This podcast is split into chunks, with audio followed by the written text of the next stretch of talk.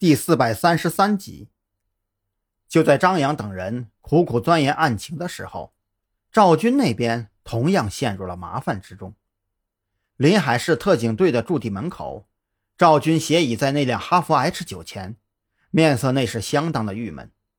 通过此前的一系列事件，他充分认识到特侦局在武力值上的薄弱，所以当张扬向他提到韩立军的时候，他当即拍板。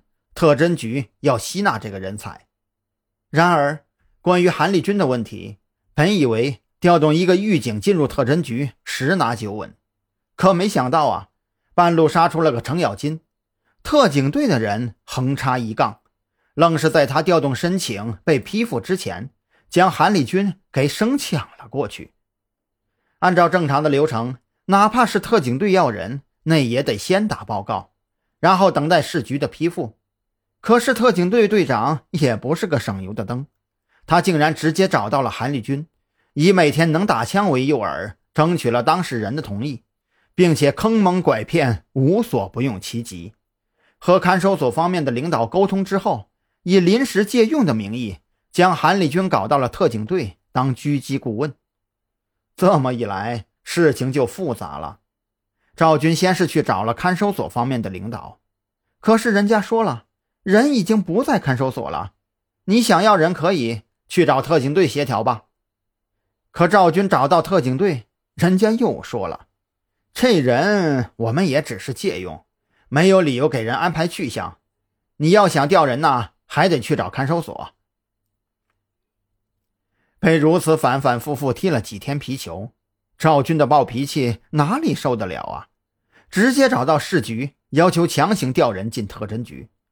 却被负责人事的副局长直接驳回，理由很简单：你们特侦局岭山镇的案子都还没搞明白呢，你一个部门主管不去盯着案情，跟兄弟部门抢人，算几个意思啊？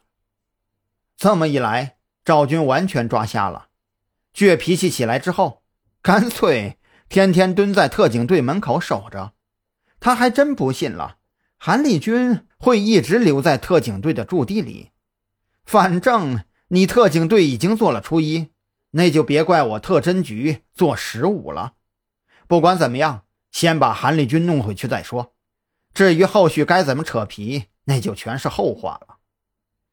赵军的这个想法肯定是好的，只可惜啊，特警队完全是按照军队管理制度。他在特警队门口苦苦等候了三天。却是连韩立军的影子都没有看到。哎哎，这不是老赵吗？你怎么还没走啊？特警队的副队长从外边执勤回来，一脸调笑的将防爆车的车窗摇下，探出脑袋，居高临下的看着赵军。这可把赵军给气得够呛，心里嘀咕着：抢了我看中的人，还跟我这么嚣张的，你还真是头一个。就在赵军和那副队长大眼瞪小眼的时候，一道令赵军朝思暮想的身影出现在特警队门口。小韩，小韩，过来一下！赵军急忙开口喊道，生怕韩立军不认得自己，赶忙加了一句：“张扬让我去看守所找你，他现在需要你的协助。”听到赵军的喊叫，韩立军扭头看了过来，最先看到的。自然是特警队副队长。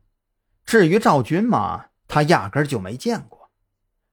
副队长，韩立军走到跟前，先是扭头看向坐在防爆装甲车里的副队长，然后一脸狐疑的转头看向赵军：“呃，您是哪位啊？张扬他为什么不自己来找我呀？”张扬现在在经办一个案子，他的处境非常危险，我希望你能加入我们特侦局。然后去岭山镇帮助他。赵军的表情非常诚恳，他知道韩立军跟张扬不一样，这货的资料他已经熟记在心。之所以被武警部队扫地出门，完全是因为惹祸太多。最后啊，武警部队都护不住他，只能把他放在看守所避难。让一个喜欢惹祸的人待在特警队当顾问，这岂不是对韩立军的折磨吗？